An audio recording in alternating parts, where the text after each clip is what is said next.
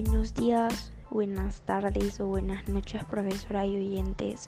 Sea la hora que nos están escuchando, les doy mi cordial saludo. Espero que se encuentren bien y que hayan tenido un excelente día.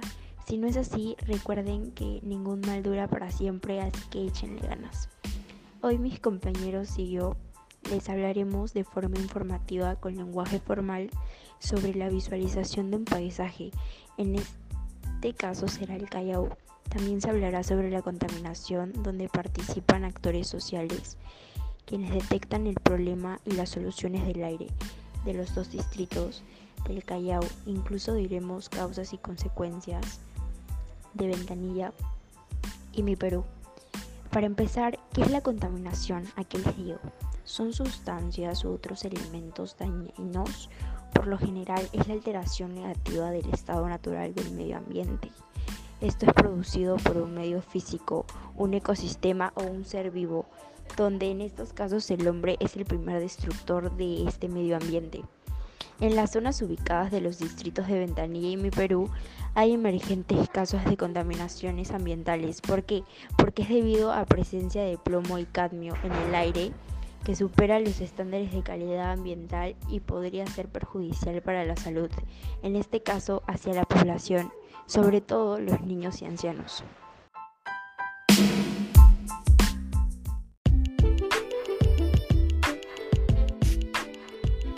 Por si no conocían los elementos de la naturaleza en el paisaje, se encuentra el agua, la tierra, el fuego y aire a lo que se le puede añadir el éter. Esto forma parte del ambiente y no del hombre, por lo que en el Callao existe el mar, tierra y aire. Igualmente, hay elementos sociales como automóviles, casas, teléfonos celulares, entre otros. Asimismo, les cuento a ustedes, oyentes, que el Ministerio del Ambiente MINAM ha declarado emergencia ambiental para los distritos de Ventanilla y Perú, ubicadas en el Callao, en un área de 834.000 metros cuadrados determinados por el ministro. Como resultado, la calidad del aire está terriblemente contaminada. ¿Por qué se preguntarán? Es porque no hay responsables en actividades industriales como la minería. También existe un problema ambiental que son los altos niveles de plomo en el ecosistema y en la sangre de la población, generando de esta manera causas y consecuencias en la salud como en el ambiente. En esto están los agentes sociales y muchas organizaciones que pueden participar en el gobierno o comunidad. Son básicamente tres. El primero es el gobierno, el segundo es la comunidad y por último el tercero es la industria. Por otra parte, del 2011 al 2016, según un estudio de la Dirección Regional de Salud del Callao, las concentraciones de plomo en el aire excedieron los estándares de calidad ambiental. De la misma manera, la OEFA estudió el suelo del 13 al 21 de marzo de 2017, detectando el exceso de plomo en varios lugares de áreas industriales. Este año nuevamente el OEFA ha cerrado temporalmente tres fundiciones en el polígono industrial de Ventanilla. ¿Y por qué lo cerraron?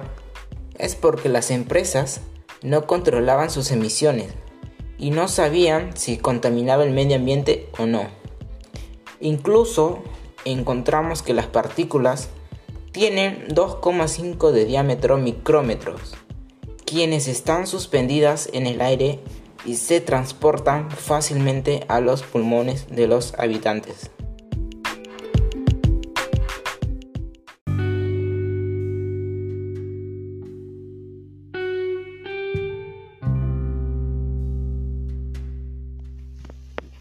Sin embargo, esta área, las alcantarillas urbanas permanecen sin tratamiento en ese momento no se completó la construcción de una planta de tratamiento de agua. Actualmente ahora está en servicio, logrando controlar la contaminación. De igual modo, ayudarán a realizar análisis de sangre adicionales para estudiar concentraciones de los metales pesados.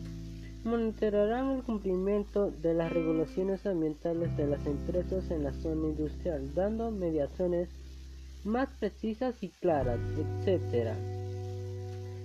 Por otro lado, nosotros también podemos aportar a ustedes oyentes que se comprometan a involucrarse con nuevas acciones y propuestas para disminuir las consecuencias de la contaminación del aire y así contribuir al cuidado integral de la salud y el bienestar. Por eso les diremos tres de ellas. Una es leer artículos relacionados al medio ambiente. 2. Es fomentar la preservación y conservación de los recursos nacionales de nuestro país.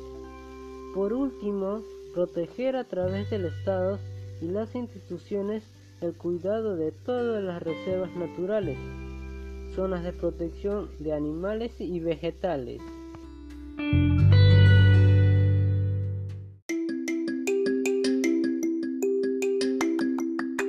Para finalizar, las empresas que están en los distritos Ventanilla y Mi Perú, queremos decirles que trabajen limpios y protegidos porque ha, habido un montón de quejas de todos los vecinos por el plomo que botan contaminando todo el área. Además, no cumplen con las medidas de seguridad, por lo que deben paralizar todas las empresas de los dos distritos sus actividades debido a que todo el ambiente que se presenta allí está contaminado con el plomo y los más afectados son los niños y adolescentes, quienes llegan a tener enfermedades pulmonares como asma, etc. Hay que tener en cuenta que también afectan los derechos a la población, hacia su salud y vida en este tipo de situaciones. Recordarles que no es necesario llegar a una situación de emergencia ambiental para empezar a actuar, porque nosotros desde antes podemos apoyar, cuidar y valorar el ambiente, al igual que la calidad de vida de las personas, animales, plantas o en conclusión a todos los seres vivos. Usen responsable las industrias, no más niños afectados por el plomo. Muchas gracias profesora y oyentes por haber escuchado nuestro podcast. Mis compañeros y yo nos estamos agradecidos. Nos despedimos. Chao.